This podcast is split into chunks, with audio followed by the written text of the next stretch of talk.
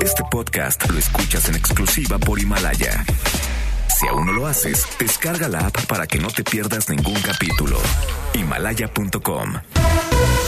MBS Radio presenta Cero corrupción, que es un problema grave. Acabe la impunidad en México, que pague el que debe de pagar. will not fund border security. en directo con Ana Francisca Vega por MBS Noticias.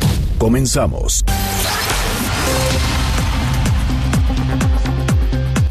Las 5 de la tarde con un minuto, ¿cómo están? Me da muchísimo gusto que me acompañen aquí en directo a través de MBS Noticias. Yo soy Ana Francisca Vega y hoy es jueves 27 de febrero del 2020. Saludos a toda la gente que nos escucha en Reynosa, Tamaulipas, a través del 1390 de AM por Notigape.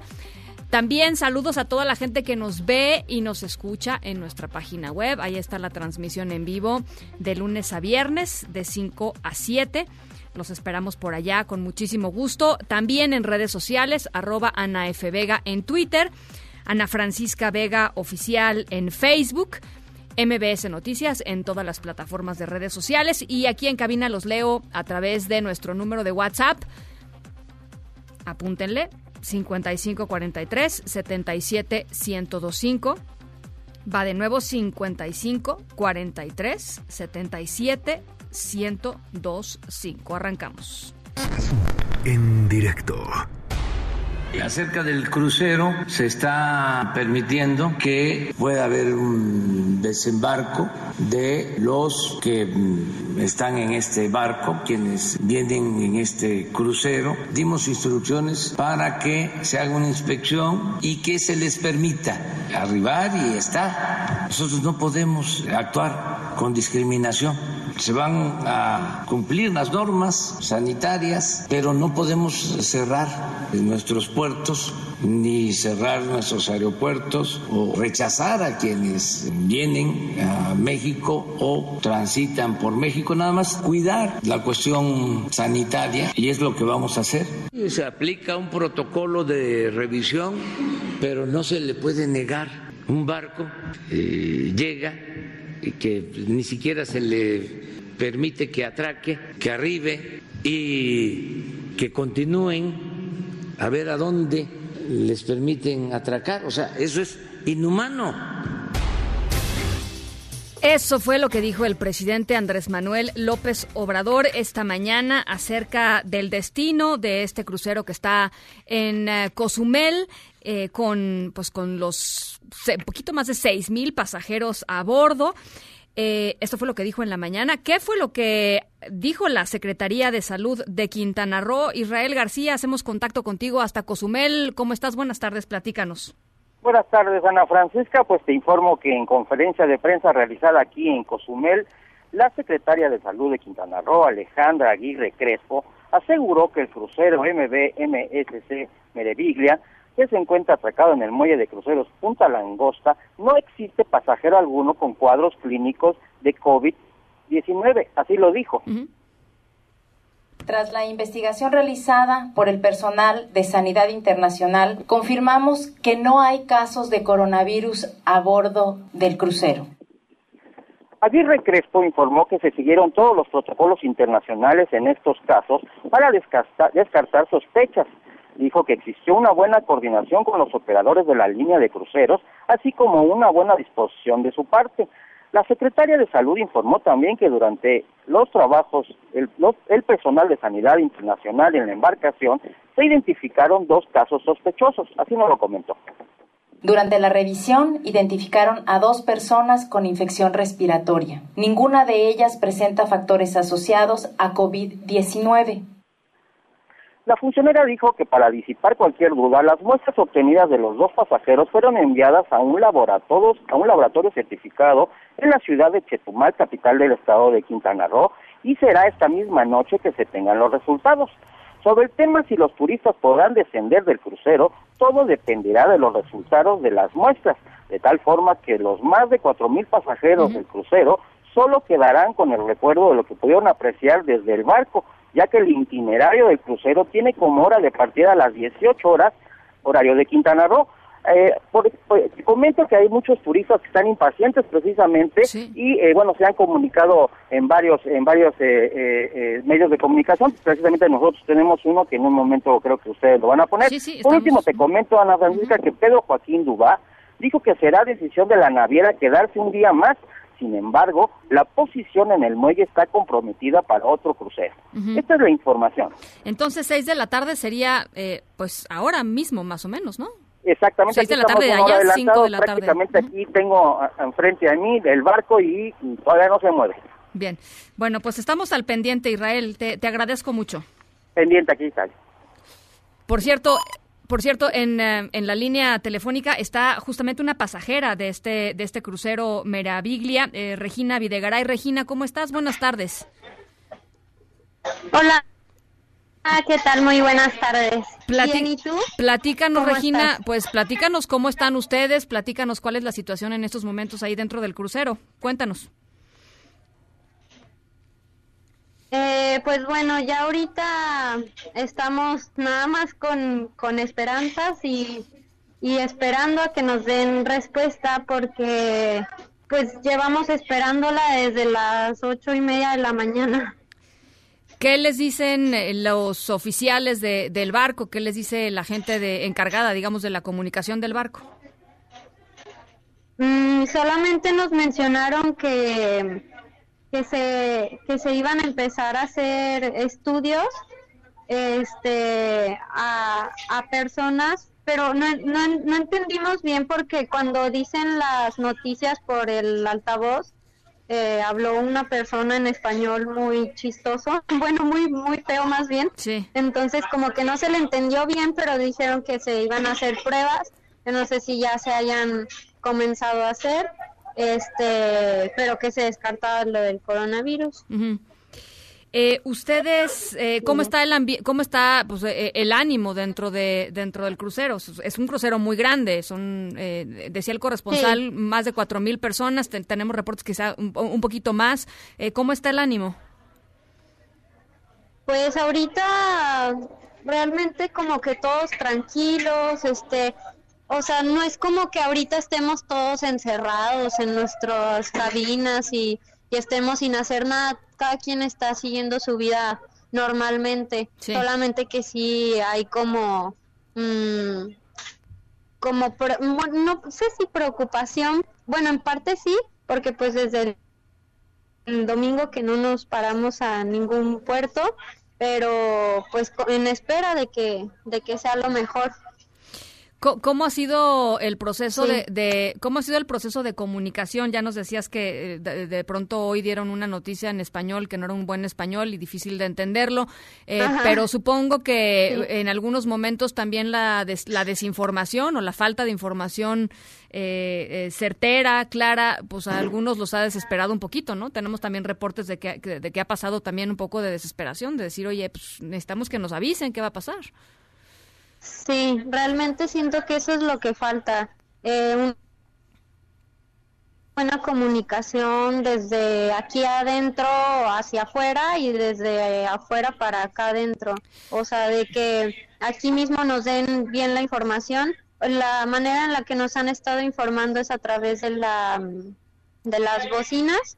Em, y también nos han mandado algunas veces carta, carta a las cabinas. Eh, y esas cartas, eh, ¿qué es lo que les dicen? En, en, específico, en términos de si van a bajar o no van a bajar a, Cozumel, no saben todavía. Ajá.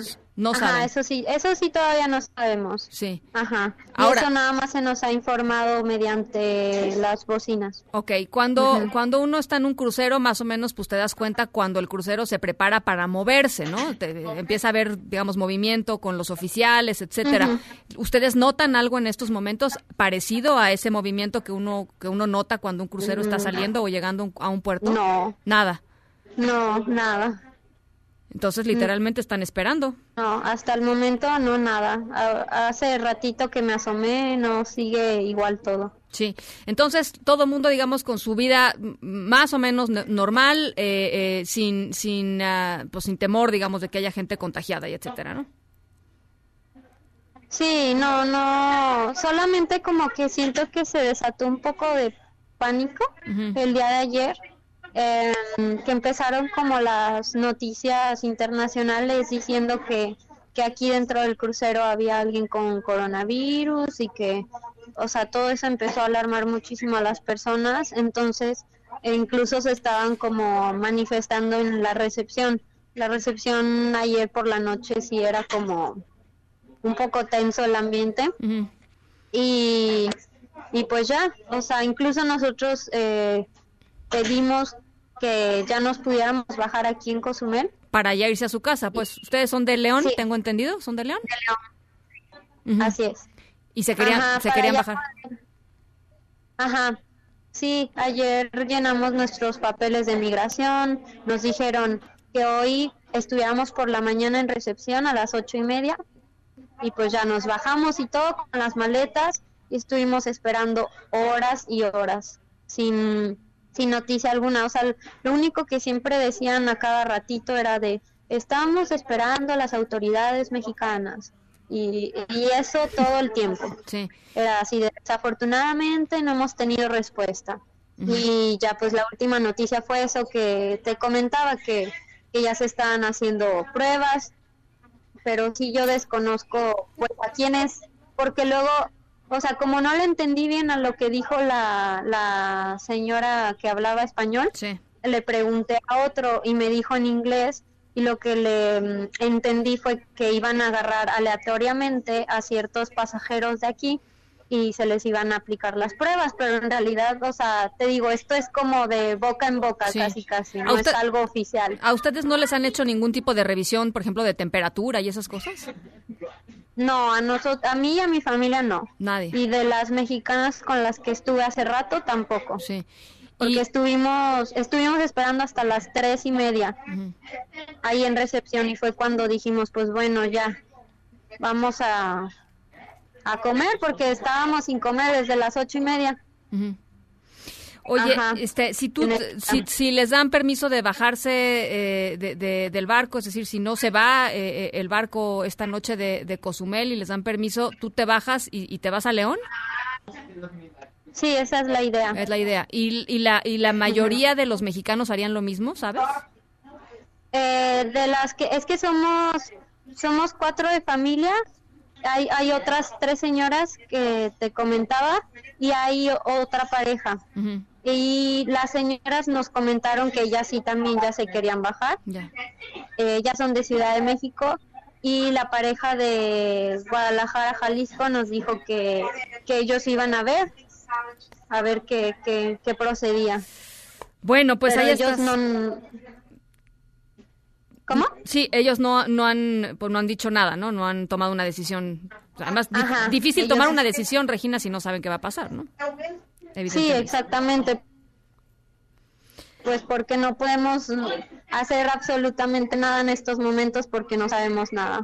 Bueno, pues eh, eh, ahí está la situación. Eh, lo que dicen las autoridades sanitarias mexicanas es que están en espera de em, de que se que lleguen los resultados de estos de estas dos pruebas realizadas, que no es coronavirus, que es otro tipo de es otro tipo de em, de enfermedad eh, eh, estilo influenza, pero evidentemente eh, pues quieren tener las pruebas en la mano antes de, permitir o de, o de negar el, el que se bajen del barco. Te agradezco mucho, Regina, estos minutos y, y pues que, que sea lo mejor y estamos en contacto.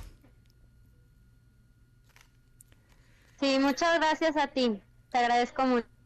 Regina Videgaray, una pasajera de este crucero MSC eh, Meraviglia, que está, pues, mm, ahí lo tenemos, está en, en Cozumel, Quintana Roo, en espera de poder desembarcar, si es que las autoridades sanitarias lo confirman así. Lo que nos decía nuestro corresponsal es que, eh, de acuerdo con el itinerario de Capitanía de Puertos, eh, estaría eh, yéndose el crucero a las 6 de la tarde hora de Quintana Roo, 5 de la tarde hora de México, es decir, llevaría 14 minutos ya de retraso para partir. Así es que, y, fuera de eso, no hay información en torno a si el, el, el, crucero se va a ir o si se va a permitir que la gente baje. Veíamos a una Regina pues tranquila, ¿no? Dentro de, dentro de todo, la situación se puso tensa en la mañana y se puso tensa ayer y yo supongo que se pondrá tensa si es que no hay una respuesta pronta de las autoridades. Eh, eh, mexicanas en torno a estas en torno a estas personas. Es lo natural no siempre en las crisis van y vienen los estados de ánimo. Eh, pero bueno ahí está ahí está este retrato de lo que está sucediendo a las 5 de la tarde con 16 minutos en el puerto de Cozumel. En directo bueno, hablemos eh, de lo que está sucediendo con el coronavirus a nivel global. De acuerdo con las últimas cifras, han muerto 2.810 personas por este COVID-19. Hay más de 82.500 pacientes contagiados en todo el mundo. La gran mayoría se encuentran en China continental, eh, prácticamente 79.000 eh, pacientes infectados. y la expansión es grande. El, el tema aquí es la, la expansión a 49 países ya confirmados. Los que tienen una mayor cantidad de casos son Corea del Sur, con más de 1.700 personas contagiadas eh, y 13 muertes. Le sigue Italia, con 650 casos detectados y 17 muertos. Irán con 245 casos confirmados y 26 eh, muertos.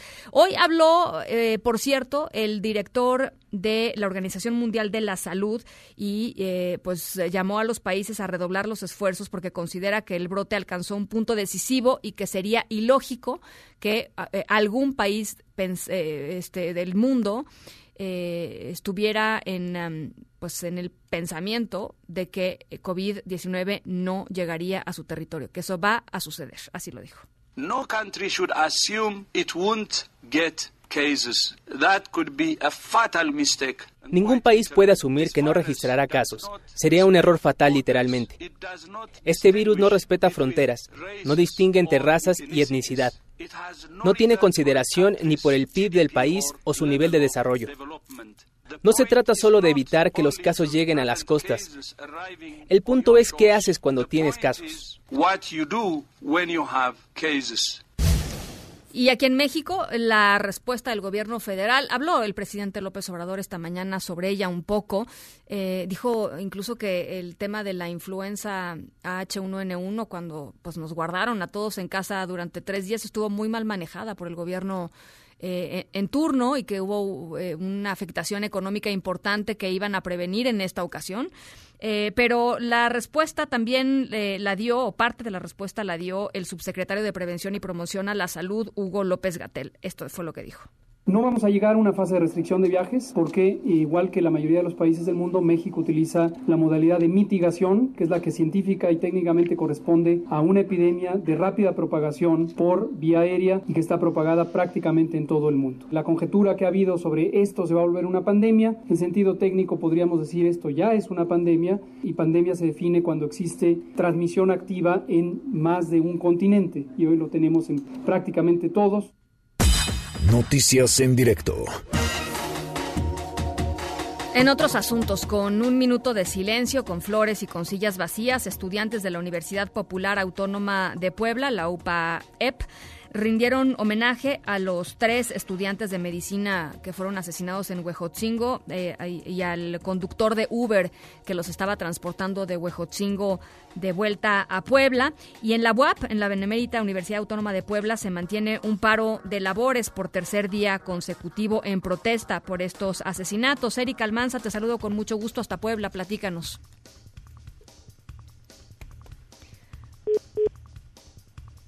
¿No está Eric por ahí? Se nos cortó. Se nos cortó la comunicación con Eric Almanza. Vamos a tratar de recuperarla en un segundo más. Nos vamos a. Nos vamos a otros temas. Bueno, pues en el recluso. A ver, ¿no podemos recuperar a Eric Almanza? No lo recuperamos ahorita. Bueno, en la línea telefónica, quien sí, quien sí está, y yo le agradezco mucho, es una eh, estudiante de medicina de la UPAPEP que nos pidió que mantuviéramos su nombre en el anonimato. Tienen, pues tienen miedo los estudiantes de que haya represalias por las manifestaciones y, y yo te agradezco mucho que nos tomes la llamada. Buenas tardes, ¿cómo estás? Buenas tardes, muy bien, gracias. ¿Y usted? Pues bien, eh, eh, platícanos un poco cómo, cómo han sido estos días eh, y, qué esperan de las autoridades. Realmente han sido unos días muy pesados y este, por constantes luchas que se viven a diario. Y lo que esperamos de las autoridades es que simplemente hagan lo que tienen que hacer. que hagan su trabajo. Eh, los estudiantes han sido un grupo particularmente golpeado por la, por la delincuencia. ¿Sienten ustedes que, que, por ahí va parte del asunto? Claro que sí, de hecho todo esto se, se inició porque tres estudiantes fueron asesinados y un chofer de Uber. Independientemente de las universidades de las que vengamos, eh, éramos personas, eran personas. ¿Por, qué, ¿Por qué decides eh, eh, guardar el anonimato? Platícanos un poco de la situación en la que, eh, en la que ustedes se encuentran y la amenaza que perciben de, de revelar su identidad. Porque simplemente vivimos en un mundo en donde si conocemos la historia, yo creo que todos los cambios se comienzan por revoluciones. Revoluciones de verdad. El día de hoy estamos viviendo en un gobierno en el que se está repitiendo lo mismo que se vivió con Echeverría hablar de derecha o izquierda, hablar de fifís, hablar de todo eso, hace divisiones a la, sociedad, hace que nos dividamos como personas y no tener un objetivo en sí. ¿Cuál es Creo que, sí, sí, sí, adelante. Creo que guardar el anonimato ahorita actualmente es importante, porque uno ya no se puede manifestar de forma pacífica porque ya están malinterpretando y distorsionando la situación. ¿Quiénes, ¿Quiénes malinterpretan y distorsionan? diferente tipo de personas, eh, desde civiles que no están a favor de las situaciones que estamos eh, causando, tanto como autoridades, pueden malinterpretar todo lo que estamos haciendo a pesar de que todo sea pacífico. ¿Confían en que se va a hacer justicia en este caso, en el caso de los tres eh, estudiantes y, el conductor? De Uber? Realmente confío en la lucha de las personas a diario que se vive y en serio confío que las autoridades empiecen a hacer su trabajo. ¿Van a regresar a sus a sus salones, es decir, o van a seguir en las calles? ¿Cuál es el cuál es el sentir de, de, ustedes? Nosotros queremos seguir manifestándonos hasta que se haga justicia, porque finalmente es lo que necesitamos, hacer justicia. Bien, pues eh, te agradezco mucho este, este testimonio. Eh, estamos hablando con un estudiante de medicina de la UPAPEP. Muchísimas gracias y muy buenas tardes. Son las 5 con 23. Vamos a la pausa. Ya no pudimos recuperar a nuestro corresponsal allá en Puebla para que nos platicara, eh, pues esto, ¿no? Los paros de labores, los, los homenajes que se le hicieron a estos tres jóvenes estudiantes de medicina y al conductor de Uber. Vamos a regresar con él un poquito más adelante. Por lo pronto vamos a la pausa y volvemos. En directo con Ana Francisca Vega por MBS Noticias. En un momento regresamos. Continúas escuchando en directo con Ana Francisca Vega por MBS Noticias. A reserva de las verificaciones de la Cámara de Diputados, quien habla considera que el doctor John Ackerman es inelegible y es más que evidente. No pasa el filtro de la imparcialidad y de la neutralidad porque forma parte del Instituto de Formación Política del Partido de Movimiento Regeneración Nacional Morena, de un órgano de dirección. Es claramente incompatible. En la línea telefónica está Eduardo Bojorquez, director de Transparencia Mexicana. Muchísimas gracias por, eh, por tomarnos la llamada, Eduardo. ¿Cómo estás? Buenas tardes. Al contrario, Ana Francisca, muchas gracias a ti por la invitación y, con mucho gusto de saludarte. Eh, igualmente, Eduardo, pues eh, quisiera platicar un poquito contigo sobre, sobre el proceso de designación de estos de estas siete personas para el comité técnico de evaluación que van a, eh, pues esto, a evaluar a los aspirantes que eventualmente eh, ocupen las cuatro sillas que se dejarán vacantes en el Consejo General del INE eh, próximamente y un poco las confusiones que han habido en las últimas 24 horas y qué te dice a ti en general cómo se ha llevado el proceso hasta el momento. Mira, Ana Francisca, la verdad es que este es un proceso de la mayor importancia. Pocos, pocos procesos de designación de funcionarios públicos están en la Constitución. Este es uno que viene desde la Constitución y que lo que deja muy claro es la importancia que tiene pues el Consejo General del Instituto Nacional Electoral. Las cuatro personas que serán designadas a partir de este proceso como consejeros electorales van a estar a cargo de la elección de 2021, de 2024 y de 2027. Solo para darnos una idea, el presidente López Obrador va a terminar antes su mandato que las personas que sean designadas a partir de ese proceso. Y en la, desde el principio, digamos, la, tanto la academia como la sociedad civil se aseguró de que eh, pues la Junta de Coordinación Política, que es el órgano dentro de la Cámara de Diputados responsable de conducir este proceso, eh, recibiera recomendaciones y animara a la Cámara de Diputados a, realizar un proceso ejemplar. Eh, desde el principio, desde el momento cero del, del, proceso, la Junta de Coordinación Política, estas ocho personas que pues eh, son los coordinadores parlamentarios de todas las fuerzas políticas en el Congreso, se mostraron receptivas, buena parte de las sugerencias y recomendaciones de la sociedad civil se atendieron y se incorporaron a la convocatoria. Y como decías hace un momento, no fue sino hasta ayer cuando eh, pues intervino la Comisión Nacional de Derechos Humanos que por ley le toca eh, proponer a dos de las personas que estarán parte de este comité técnico evaluador del, de quienes evalúan a los aspirantes al, Consejo General del INE que empezaron las confusiones. Eh, la Junta de Coordinación Política hizo ayer su propuesta de los tres de los siete integrantes, fue una, una propuesta bien recibida en general por la comunidad. Está Diego Valadez, está la presidenta del Colegio de México, están, digamos, personas de... Eh, sí, eh, con trayectoria eh, pues probada. El INAI hizo un proceso ejemplar, circuló todos los nombres que habían propuesto sus comisionados, después tuvo una deliberación pública al respecto y finalmente propuso eh, Ana Laura Magalón y a José Roldán Chopa, dos académicos también muy prestigiados, pero la CNDH, pues quién sabe qué tenía en la cabeza, que lo que hizo fue proponer a dos personas eh, alrededor de las dos y media de la tarde del día de ayer, eh, una de las cuales Carla Humphrey de plano dijo, les agradezco la distinción, pero a mí no me han preguntado, yo lo que quiero es ser consejera electoral y me voy a inscribir en el proceso.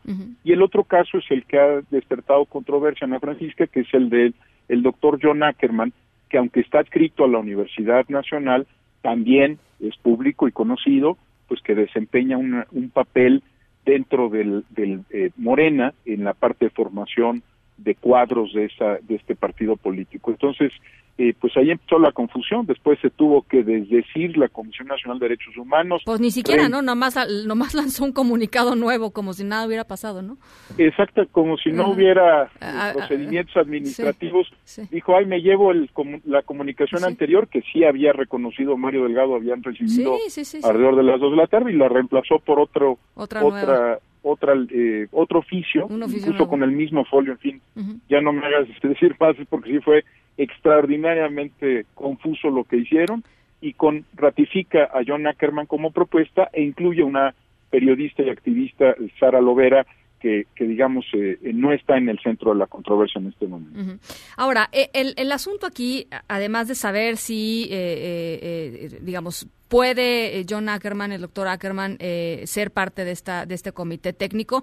El propio Mario Delgado hace rato un poco dio a entender que, que, jurídico de la Cámara de Diputados iba a ser un, un, procedimiento más, ¿no? O sea, no, no, no creo que haya ahí mucha deliberación en torno a si él puede estar o no.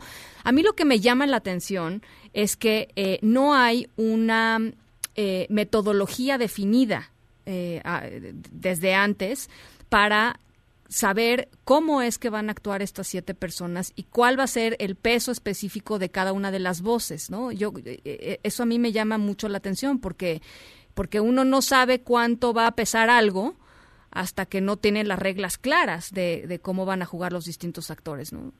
Totalmente de acuerdo. Fíjate que ese fue uno de los temas que en una comunicación a la Junta de Coordinación Política de la Cámara se le planteó a la Jucopo, eh, que había que pues evitar que fuera el propio grupo el que el que tuviera que darse a sí mismo eh, gobierno en muchos de los temas metodológicos. Este grupo me refiero al Comité Técnico Evaluador, pues para poder eh, asegurar que, que llegaran pues básicamente a cumplir con, con, con acuerdos metodológicos previos.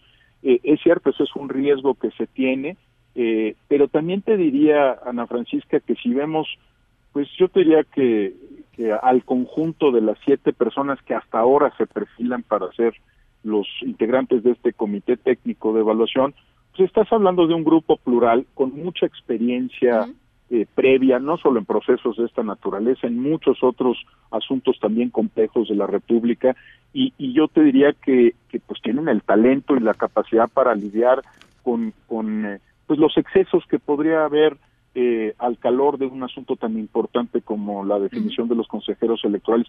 Es un grupo con muchas horas de vuelo. Sí, no, no, no, no, no, totalmente. Y yo creo que ahí, pues esta indefinición que también a mí me preocupa, eh, puede ser resuelta con, con el talento y la capacidad de quienes hasta ahora han sido postulados. Sí, solo yo, yo, solo agregaría que, que pues habría que ver quién tiene la última voz, digamos, en el proceso de definición de las reglas del juego, ¿no? O sea, creo que eso sería importante eh, eh, saberlo, porque a partir de ahí, eh, pues sí, se daría un escenario positivo, coincido, tienen muchas horas de vuelo, es, es, es un grupo plural, etcétera, eh, pero por otro lado mm, mm, sí sí hay un riesgo de que em, de que puedan quizá no llegar a acuerdos o que quizá pueda haber este sesiones reventadas no sé no también puede suceder.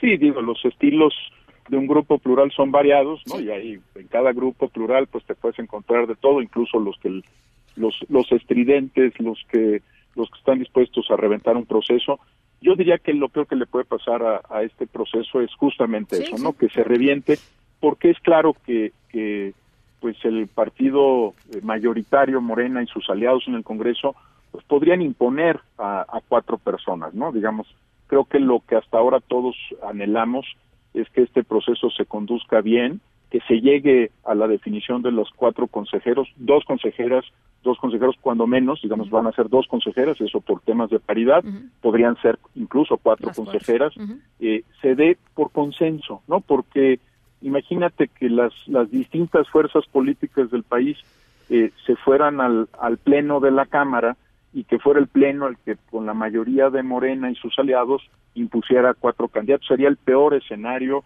eh, generaría una enorme crispación dentro de la Cámara, fuera de la Cámara y por supuesto alrededor del proceso electoral. Entonces ojalá que el riesgo que describes muy bien eh, sea eso un riesgo que, que no se consuma y que, y que todos ayudemos en la medida de nuestras posibilidades desde afuera de la Cámara de Diputados, desde la sociedad civil, desde la academia y dentro de la Junta de Coordinación Política a que estas decisiones se tomen por consenso, Ana Francisca.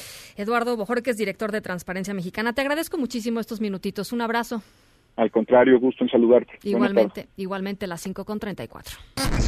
En directo. Ah.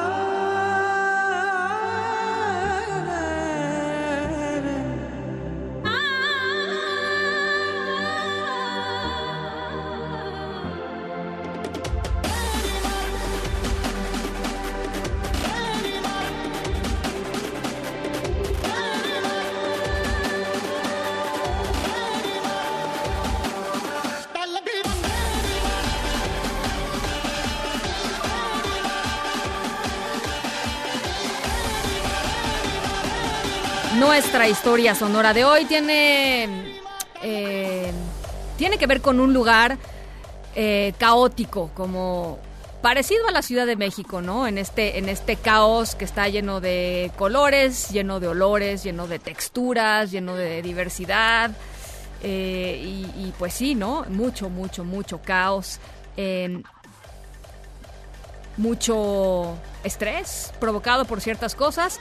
Eh, nuestra historia sonora de hoy tiene que ver con una forma de tratar de controlar o tratar de frenar eh, algo que, pues que todos allá y acá padecemos mucho. Es Mumbai.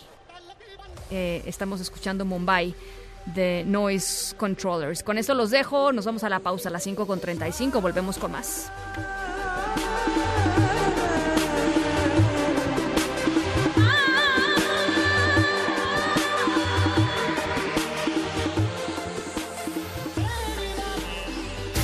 En directo con Ana Francisca Vega por MBS Noticias.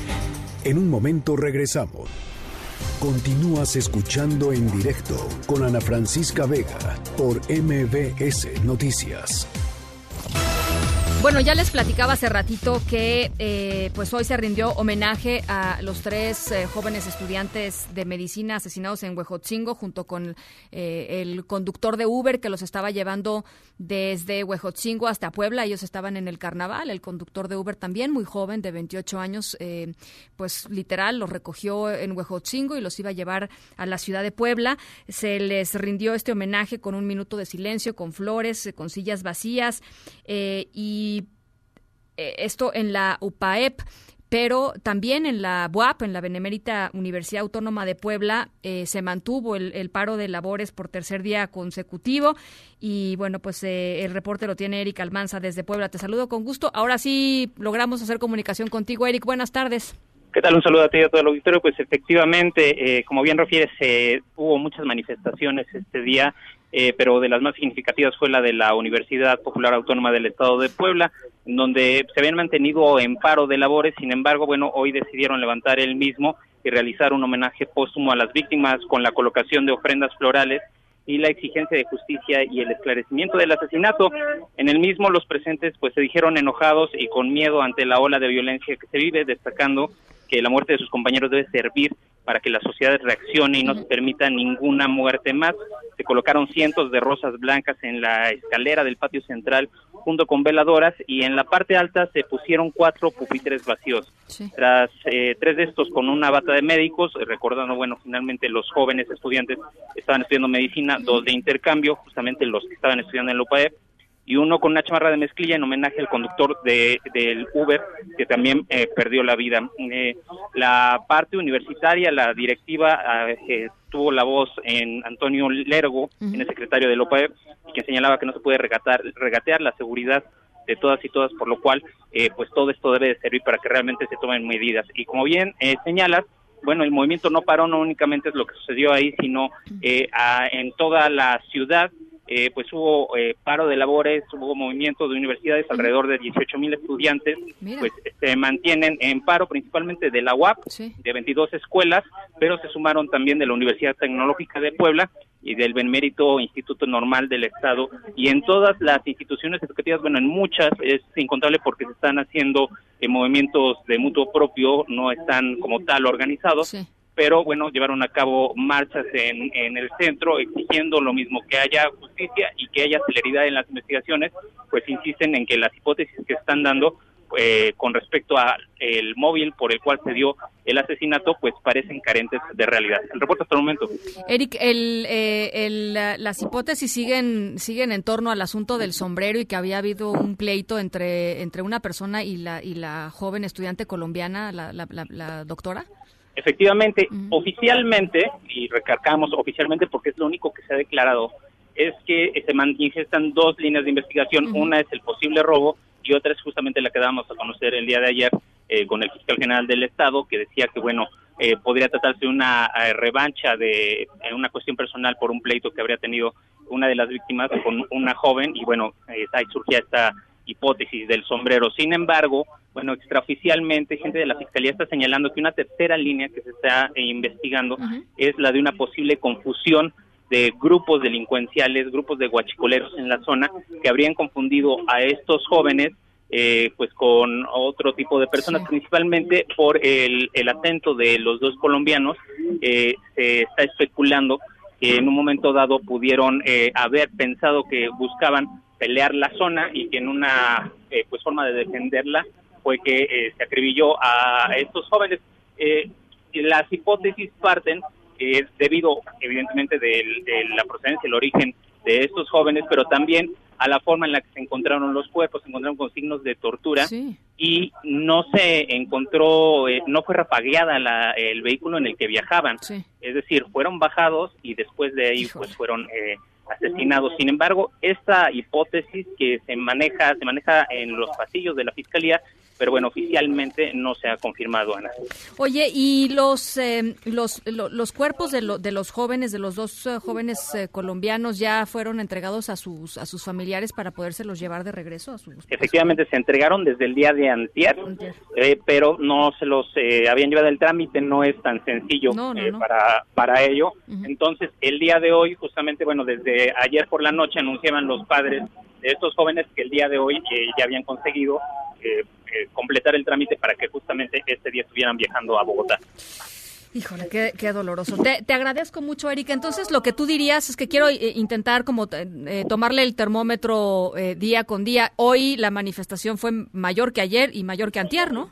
Efectivamente, en las primeras manifestaciones, o la primera de hecho, fue multitudinaria, fue muy grande en cómo se conjuntaron y en realidad ahorita se ve más grande, aunque se ven células eh, divididas, es decir, en, diferentes instituciones educativas, pues están saliendo los estudiantes y cierran, eh, a veces no cierran completamente la calle, sino de manera parcial, pero en todas las partes de la ciudad se puede observar este tipo de manifestaciones y esto es independientemente de eh, los aproximadamente 5.000 personas que marcharon y que se unieron a los jóvenes que están haciendo este paro, específicamente en la Facultad de Medicinas, donde hoy de hecho se llevó a cabo una asamblea pero ya hay mucho sigilo incluso de los propios estudiantes que no permitieron el acceso a los medios de comunicación y al momento no se ha dicho cuál es eh, eh, pues la forma de actuar que seguirá para próximos días, Ana. Bueno, pues vamos a estar muy al pendiente. Te agradezco mucho este reporte, Eric. Buenas tardes. Un abrazo, Eric Almanza, desde la ciudad de Puebla. Diana Bernal, en directo. Hola, Diana, ¿cómo estás? Me da gusto saludarte. Qué gusto saludarte, Ana Francisca. Muy buena tarde. Buena tarde a ti. Oye, eh, platícanos eh, qué está pasando con el portal digital del SAT, oye. Mira, Ana Francisca, yo creo que es una información muy importante pues para todos los contribuyentes. Como tú sabes, pues ahora prácticamente todas las comunicaciones entre el SAT y los contribuyentes son vía plataforma digital. O sea que cualquier aclaración, cualquier cumplimiento de obligaciones, cualquier opinión, cualquier recurso, todo lo tienes que meter a través del portal de servicios. Y desde el martes pasado el portal de servicios empezó a presentar pues muchas intermitencias, a grado tal que hubo horas en que no se podía ni siquiera acceder. Esto pues obviamente dio lugar a que varias pues, personas que se dedican a esto empezaran a difundir el tema de que qué había pasado con la página del SAT. Afortunadamente ya el SAT el día de hoy temprano informó que sí, efectivamente hay servicios a los que no se puede acceder y te voy a decir cuáles son. Ahorita no se puede hacer, por ejemplo, ningún aviso de apertura o de cierre de establecimiento. Si se requiere una opinión de cumplimiento de obligaciones fiscales, por ejemplo, cuando vas a hacer un contrato de obra pública con alguna dependencia pública de gobierno, necesitas la opinión de cumplimiento del SAT tu buzón tributario, que es importantísimo porque allí te llegan las notificaciones del SAT. Pues tú nos dijiste, ¿no? En, alguna colaboración, Diana, perdón que te interrumpa, que era eh, crucial que ya estuviéramos este súper atentos en nuestro buzón. Este, ya te, ya te hemos estado haciendo caso este, muy puntualmente y, y no sé, no sé... El pues buzón no no funciona, o sea que no te puede llegar ninguna comunicación del SAT, pero tú tampoco puedes presentar alguna aclaración o algún recurso que tuvieras. Eh, tampoco funciona todo lo que es generar tu constancia de situación fiscal el aviso que puedas dar de actualización de actividades económicas. Que sí funciona, Ana Francisca. Sí funciona generar citas, presentar declaraciones anuales o provisionales y emitir los comprobantes fiscales digitales por Internet esto es la factura. Ahora, lo importante yo creo aquí es que nuestro auditorio, tu auditorio sepa que ya el SAT está diciendo que pues que no nos preocupemos, que está haciendo labores de mantenimiento y que si tú ya tenías una, un vencimiento y un plazo, te tocaba el último día para presentar un recurso, una aclaración y ahorita no lo vas a poder hacer porque está este problema en el portal, no vas a, vas a poder hacerlo hasta el día del siguiente en que el SAT comunique que ya el portal está habilitado. Y esto es muy importante, Ana Francisco, porque si te parece bien, a partir de la semana que entra vamos a empezar a dar recomendaciones para que los contribuyentes presenten su declaración anual, tanto las personas mm, físicas como nosotros, como las sociedades y personas morales. Ahí viene, ahí viene. Eh, ahí viene ya. Entonces, lo que es muy importante ahorita es que se sepa que este servicio no está funcionando, pero que se van a ampliar los plazos para que así los contribuyentes puedan tener acceso a su portal y que por lo pronto por lo menos se puede declarar perdón oye este a ver eh, uno pensaría que el SAT tiene pues eh, en agenda sus servicios de mantenimiento, ¿no? Quizá podría haber este pues avisado, ¿no? No, exacto, exacto. Eso es lo que sí preocupa un poco. Porque uno, frente, a, frente a un escenario así, uno podría, eh, pues efectivamente, creer que están en mantenimiento y que simplemente se les pasó a avisar, pero otro de los escenarios que tampoco es tan tan tan lejos de la realidad por lo que vimos por ejemplo con la Secretaría de Economía hace unos días es que la página pueda estar siendo este vulnerada de alguna manera o con intentos de, de alguna vulneración tipo de hackers ¿no? Mira, sí hay algunos profesionales que incluso no están queriendo hacer ningún trámite por temor, pero eso ya no es más que un temor de que pudiera haber algún hackeo y si tú accedes con tus datos de fiel, pues se podrían robar todos sus datos. Eso sería terrible. Sí no quiero dejar de comentar que por lo general el SAT hace los servicios de mantenimiento en días inhábiles, no hábiles, y sí es cierto que hay un aviso previo Ahorita realmente lo que debemos hacer pues es atenernos a que el SAT ya dio la noticia de que no hay ningún problema y de que van a rehabilitar en breve tiempo, aunque no dicen cuándo, el buzón. Pero efectivamente, pues en estas épocas siempre pueden existir este tipo de amenazas y coincide pues con lo que le pasó a Pemex hace algún tiempo, después a la Secretaría de Economía y ahora el SAT pero el SAT, digo, será porque yo soy experta en contribuciones, pero allí sí sería una tragedia terrible, porque tiene la información económica, contable, confidencial, pues de 58 millones de contribuyentes. Bueno, pues eh, sí, tienes toda la razón, Diana. Pues estaremos al pendiente y, y, también a partir de la semana que entra con mucha atención rumbo a la declaración anual. Exacto, así lo vamos a hacer. Te, te mando un abrazo. Un abrazo, Ana Francisca, muchas gracias. Muchísimas, muchísimas gracias. Ahí está Diana Bernal, ladrón de Guevara. Em, bueno, pues eh, con esta información importante. Por cierto, nos escriben por acá. Eh, que en Twitter nos dicen, ¿por qué todos le dicen el chofer de Uber no tiene nombre? Fíjate que en, en las notas, este, tienes un punto. Eh, muchas gracias por escucharnos, Manny. En las notas eh, no, no dimos el nombre de ninguno de los cuatro eh, asesinados, pero sí, la, sí hemos dado los nombres de, em, de todos los, los, pues los las víctimas de este de este terrible de este terrible crimen. Eh, la, persona que manejaba el Uber se llama Josué Manuel tenía 28 años muy joven también igual que igual que los otros tres eh, estudiantes. Y, me parece importante eh, pues sí hacer hacer la precisión. Gracias por escucharnos de todas maneras. Las 5 con 50 nos vamos a la pausa volvemos en un momento continuamos en directo con Ana Francisca Vega Continúas escuchando en directo con Ana Francisca Vega por MBS Noticias. Luis Miguel González, Economía. Luis Miguel González, ¿cómo estás? Ana Francisca Vega, muy bien, ¿y tú? pues bien, aquí con este asunto del coronavirus y el crecimiento, buen tema, ¿no?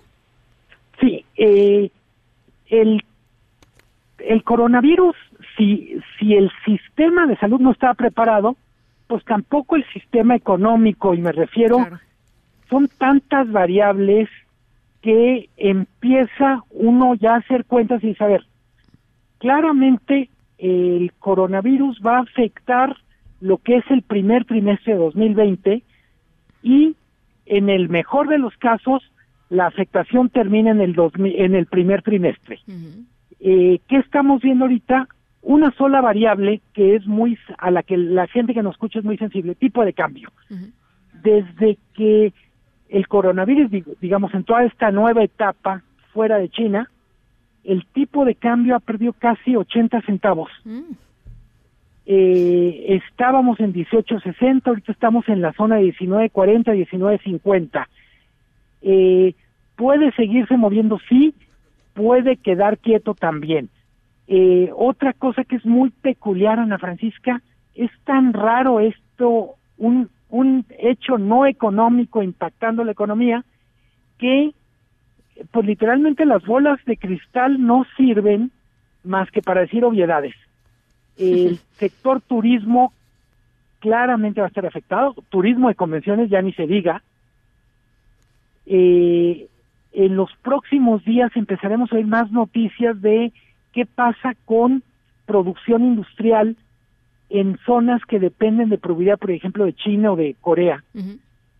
Pero la parte que es muy interesante, el agravamiento de la crisis de coronavirus coincide con la presentación de la cifra del PIB Mm. y con el ajuste del pronóstico del Banco de México. Hay que recordar, todavía el pronóstico o el ajuste del pronóstico que hace ayer el Banco de México no incorpora plenamente el coronavirus. No, no. Eh, en ese sentido, podríamos decir que es incluso optimista el pequeño ajuste que hizo ayer. Híjole, eso es una, eso es un dato eh, pro- más preocupante de lo que ya era el ajuste, ¿no? Sí, eh, creo que de cual, ahora sí, es un dato, y lo dices muy bien, sobre el que tenemos que trabajar. Desde mi punto de vista, el coronavirus es otro nuevo aviso de tenemos que corregir muchas cosas que no hicimos bien o no que o que no estamos haciendo bien.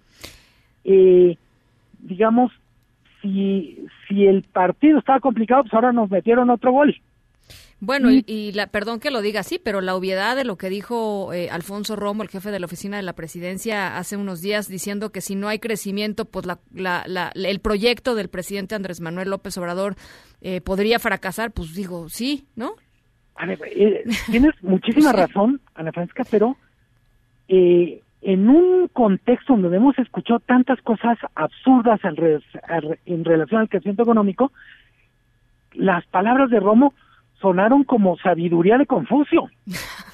O sea, hemos oído que no importa el crecimiento, que hay que ver otras cosas. Sí, bueno. Hemos, Sí, o sea, sí, si, nos hemos ponemos a, oído pe- si, nos, que- si nos ponemos a pensar en las barbaridades que hemos oído, pues sí, sí suenan más sensatas, pero de todas Sí, maneras, no, digo, no. Pero, y, y del otro lado, el coronavirus va a pasar. Eh, puede tardarse un trimestre, dos trimestres, pero en cualquier caso es tan, es tan severa como llamar la atención lo del coronavirus que lo único que queda claro es todo lo que se supone que está en el papel y que tenemos que hacer, lo tenemos que hacer impecable. Eh, ejercicio del gasto público, eh, todo el tema de que, que ha aparecido en las últimas semanas muy fuerte, estabilidad en las reglas del juego. No puede ser que cada semana, cada 15 días, digas, ah, pues ahora voltearon a ver a tal lado y resulta que todo estaba mal y vamos a volverlo a hacer completito. No hay, prácticamente no hay quincena donde no se esté hablando de cambios radicales en, no sé, eh, sector energético, etiquetado de alimentos, mercado laboral. Insisto, en muchos casos Ujú. eh, podemos estar de acuerdo que, que las cosas no funcionan bien, que tiene que haber cambios de fondo, pero también estamos de acuerdo que no hay una capacidad para dirigir cambio, para digerir cambios. No podemos comer tantos cambios en tan poquito tiempo. Y yo lo que te quería preguntar también es, porque otro de los, mm, digamos, golpes potenciales a la economía de México, ya no estoy hablando ya de las reacciones globales y este asunto de Wall Street, que hoy, por ejemplo, se desplomó este, la mayor caída desde agosto del 2011, ¿no? Ya, ya no hablemos de eso y los y las posibles consecuencias en la economía nacional. Ahora hablemos de, por ejemplo, eh, el golpe al sector salud que tendría, eh, pues, eh, eh, de pronto la, la, una, una reacción obligada eh, de cambios presupuestarios para atender la emergencia. Totalmente.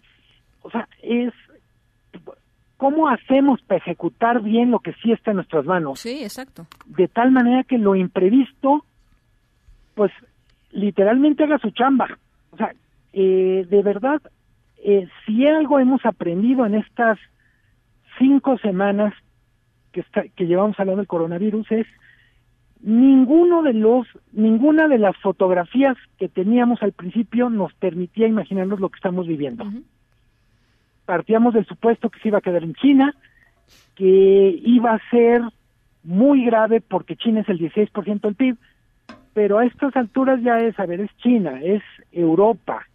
Estados y Unidos, es digo. cuando llega a América y literalmente de qué manera va a aterrizar en México. Cuando digo cuando llega a América es en forma de crisis. Lo que tenemos son casos aislados, pero no es una crisis en el sentido que es crisis en Italia, en Corea, en Irán o en China.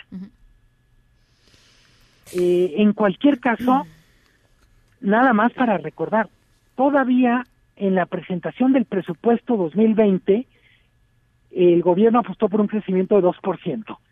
Eso fue mediados de noviembre pasado, eh, hace tres meses, suena literalmente como arqueológico. Suena lejano, lejano. No hay manera de que digamos el 2% tiene sentido. Ahorita hay que volver a hacer cuentas y prepararnos, yo insisto, para un año que nos va a obligar a ser muy flexibles a todos, empezando por el gobierno. Lo que estaba previsto en la jugada de pizarrón no está ocurriendo en la cancha y tenemos que cambiar la forma que está parado el equipo. Pues vamos a ver, eh, creo que es, una de las crisis que, que, más va a poner a prueba la capacidad de reacción, ¿no? De, de, la parte, obviamente, de salud, pero además de la parte financiera del país, de la parte de la lana, ¿no? Totalmente. Eh, lo, lo mencionas tú, eh, y no, ¿cuánto va a costar la atención, tanto en términos de salud como en términos de logística, al, al coronavirus? Porque hay que recordar que una parte es salud como tal, pero la otra es instrumentar mecanismos de control en los puntos de entrada como aeropuertos, aduanas, puertos, y todo eso. Centros pues, comerciales, digo, eh, así como están en otros lugares, en centros comerciales, en, en, en, en, escuelas, en fin, lo están haciendo en muchos lugares, ¿no? Totalmente. Pues ya, ya estaremos platicando sobre este tema. Tristemente, creo, Luis Miguel, porque no, la próxima vez te prometo que busco un tema optimista. te mando un abrazo. Abrazo fuerte, buen fin de semana. Igualmente, Luis Miguel González, director editorial del Economista. Son las seis con dos. Vamos a otras cosas. En directo.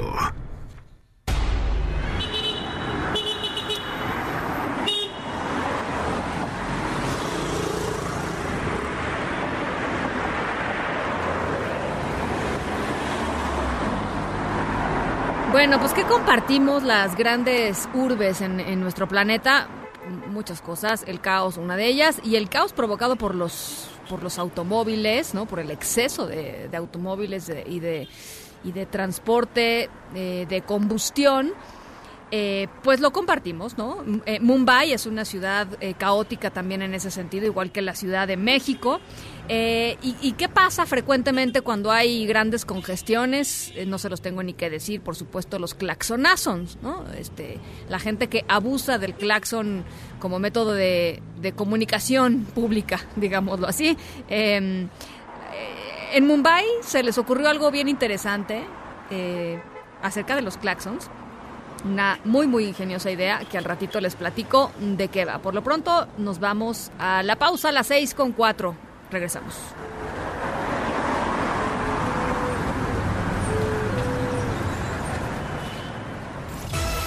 En un momento continuamos en directo con Ana Francisca Vega.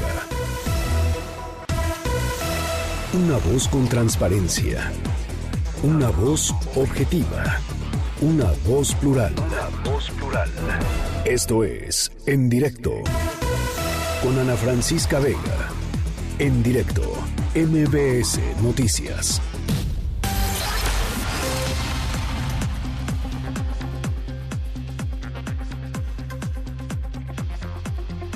Son las seis de la tarde con nueve minutos. Gracias por seguir con nosotros en directo a través de MBS Noticias. Yo soy Ana Francisca Vega y hoy es jueves 27 de febrero del 2020. WhatsApps. Acá en cabina lo recibimos 55 43 77 1025. Va de nuevo 55 43 77 1025. Saludo con muchísimo gusto a toda la gente que nos está escuchando desde Torreón, Coahuila, a través de Q 91.1 como todas las tardes y desde Zacatecas a través de Sonido Estrella en el 89.9. Saludo también con muchísimo gusto a toda la gente que se conecta con nosotros a través de nuestra página web mbsnoticias.com. Allá estamos totalmente en vivo, en directo, de lunes a viernes, de 5 a 7, con muchísimas ganas de platicar con ustedes y de contarles cómo va, pues cómo va el día y cómo van las noticias. Tenemos hoy muchísimas cosas todavía, por supuesto, nuestra querida Mariana Linares ya anda por acá, al ratito entra con su plaza pública eh, y su noche feminista y seguimiento al asunto del río Santiago. Vamos a platicar con la gente de Semarnat. Por lo pronto, nos vamos con el resumen. Noticias en directo. En unos minutitos ya la Junta de Coordinación Política de la Cámara de Diputados, la JUCOPO, se va a reunir en definitiva para determinar la integración del comité que va a evaluar a los aspirantes a consejeros del INE. Así es que hoy estarían definidas esas siete personas que van a llevar a cabo este importantísimo, importantísimo proceso para la democracia mexicana. Angélica Melín, te saludo con gusto. ¿Cómo estás? Ana, muy buenas tardes. También con el gusto de saludarte y de saludar al auditorio. Es correcto. A partir de las seis y media, ya unos 15 minutos más, los integrantes de la Junta de Coordinación Política, es decir, los coordinadores parlamentarios en San Lázaro, tienen prevista una reunión para eh, anunciar en definitiva y ya eh, terminar con la polémica del tema de la integración del Comité Técnico de Evaluación, que se va a encargar de valorar los perfiles de los aspirantes que se están inscribiendo todavía hasta el día de mañana para eh, ocupar una de las cuatro vacantes que quedará en el Instituto Nacional Electoral a partir del mes de abril. En este marco, la Cámara tomó una decisión ya en firme, Ana, que es modificar la convocatoria para eh, que puedan participar en este proceso de selección de aspirantes al INE, eh, integrantes del Servicio Profesional Electoral, que lo tenían vedado en la primera convocatoria que se aprobó aquí en San Lázaro, y para que también mexicanos naturalizados, mexicanos por naturalización, puedan participar en este proceso. Esta votación se llevó a cabo en el Pleno, el voto fue unánime, 347 votos a favor de estos cambios a la convocatoria, y por supuesto el debate aquí en el Pleno de San Lázaro no fue el de estos cambios, sino el del tema del polémico nombramiento por parte de la Comisión Nacional de los Derechos Humanos de John Ackerman, este investigador eh, y también eh, politólogo John Ackerman, para integrarse al Comité Técnico de Evaluación. A este respecto, bueno, pues los legisladores de oposición eh, presentaron formalmente ante la Junta de Coordinación Política un documento pidiendo que se retire esa propuesta que la CNDH se desista, presente algún otro nombre, porque pues les parece que el señor Ackerman, Ackerman Rose pues no, no cubre los requisitos. Escuchemos lo que al respecto dijo el coordinador del PAN, Juan Carlos Romero. Es miembro de un órgano directivo de un partido político que merece respeto, pero no tiene por qué contaminar el proceso electoral. Nosotros creemos, y le sugiero al doctor Ackerman que se vea al espejo y que reconozca que no es independiente, que es parcial y que está faltando a la propia convocatoria y es que esos sus partidistas, su eh, participación en el Instituto de Formación Política del Partido Morena, bueno, pues es lo que a consideración de los legisladores de oposición lo hace inelegible para conformar este órgano, eh, este comité técnico de evaluación, porque uno de los requisitos es ser pues apartidista, de no tener lazos con los partidos, ni haber ocupado alguna candidatura, pues eh, cuatro años antes de esta convocatoria. Para los legisladores de la mayoría, el señor Ackerman está completamente acreditado y lo que los diputados evaluarán en unos momentos más, es un estudio, un análisis jurídico del Departamento Jurídico de la Cámara, donde se va a sugerir y se va a opinar respecto a si cumple o no todos los requisitos, tanto él como el resto de los seis integrantes de este comité técnico eh, de evaluación, que bueno, pues se confirmará en unos minutos más aquí en San Lázaro. Estamos pendientes, Ana. Ah, ah, eh, Angélica, nada más eh, una, una pregunta, no sé si entendí bien. la modificación que se hizo al asunto de los naturalizados tiene que ver con las personas que se presenten como como aspirantes a consejeros electorales ya del INE? Exacto, esta, ah, resolución que se tomó en San Lázaro es en cumplimiento de un fallo del Tribunal Electoral del Poder Judicial de la Federación. Personas naturalizadas mexicanas que querían participar como aspirantes al Consejo General del INE, no como aspirantes al Comité Técnico de Evaluación, presentaron recursos ah, de protección de derechos políticos ante el tribunal y el tribunal falló a su favor. Entonces, esta modificación en la convocatoria es para los aspirantes a consejeros del INE. En el caso de los aspirantes al Comité Técnico de Evaluación, bueno, pues ese es el problema que tiene aquí a los diputados con el nombre del señor John Ackerman, que bueno, pues señala la oposición, está muy ligado a Morena, directamente ligado al partido Morena, y eso le resta imparcialidad, también le resta certeza a este proceso, han dicho los legisladores de oposición. Bien, eh, pues estamos muy pendientes, Angélica, por si sale esto antes de, que termine eh, aquí el programa. Te mando un abrazo. Igualmente, Ana, hasta luego. Gracias. Continúa varado el crucero Meraviglia en las costas de Cozumel en espera de los resultados del laboratorio que se tomaron a dos pasajeros. Em, eh, Regina Videgaray, mexicana, a bordo de este crucero, narró aquí en directo el ambiente que se vive en estos momentos eh, en la embarcación estamos nada más con, con esperanzas y, y, esperando a que nos den respuesta porque llevamos esperándola desde las ocho y media de la mañana. Realmente como que todos tranquilos, este, solamente que sí hay como preocupación porque pues desde el domingo que no nos paramos a ningún puerto en espera de que de que sea lo mejor. ¿Cómo ha sido el proceso de comunicación? Realmente siento que eso es lo que falta eh, una buena comunicación desde aquí adentro hacia afuera y desde afuera para acá adentro. O sea, de que aquí mismo nos den bien la información. La manera en la que nos han estado informando es a través de las bocinas y también nos han mandado algunas veces carta, carta a las cabinas.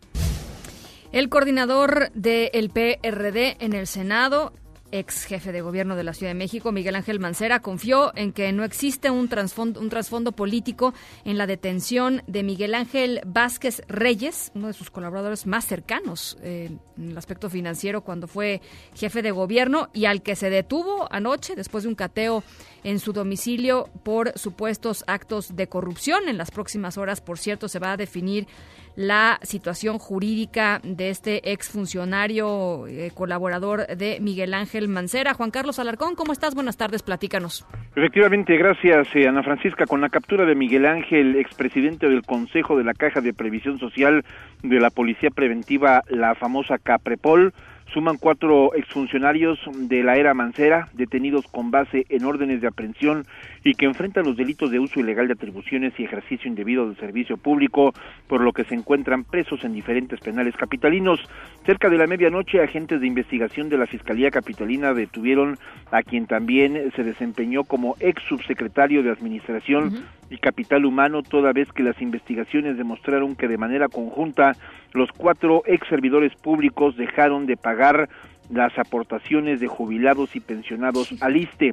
Con esta acción se generó un daño a la hacienda pública de la Ciudad de México por 293 millones de pesos, aseguró Ulises Lara, vocero de la Fiscalía Capitalina, quien dejó en claro que no se trata de una cacería de brujas. Escuchemos y por eso, como lo señalábamos al principio, si van apareciendo otras personas que estuvieron relacionadas, que actuaron, lo vamos a presentar, lo vamos a llevar ante los juzgadores para que determinen lo conducente. Lo que sí queremos dejar claro es que vamos a combatir, como lo hemos dicho, frontalmente los actos de corrupción los que sean demostrables y lo estamos haciendo, no es un asunto de persecución política o que tenga que ver con otro tipo de motivos, sino con esas afectaciones y estas pruebas. Y aquí está claro y contundente que se tomaron decisiones que afectaron la hacienda pública por un monto considerable. Junto con Miguel Ángel también se encuentran detenidos por el mismo caso Oscar Armando, exdirector administrativo del heroico Cuerpo de Bomberos de la Ciudad de México, María del Carmen, exdirectora de presupuesto de la Dirección General de Recursos Financieros de la entonces Administración de la Secretaría de Seguridad Pública y también el ex subdirector de análisis presupuestal de la Secretaría de Finanzas de la Ciudad de México, Joel, quien enfrenta dos vinculaciones a proceso por delitos cometidos por servidores públicos y relacionados con la falta de pagos de dichas cuotas al ISTE. Ana Francisca, el reporte que tengo. Te agradezco, Juan Carlos. Muy buenas tardes. Buenas tardes. El rector de la UNAM, Enrique Graue, ordenó la evacuación de estudiantes, de profesores y del personal administrativo de la Prepa 5 después de que un grupo de, personas encapuchadas ingresó violentamente a, la prepa, al plantel.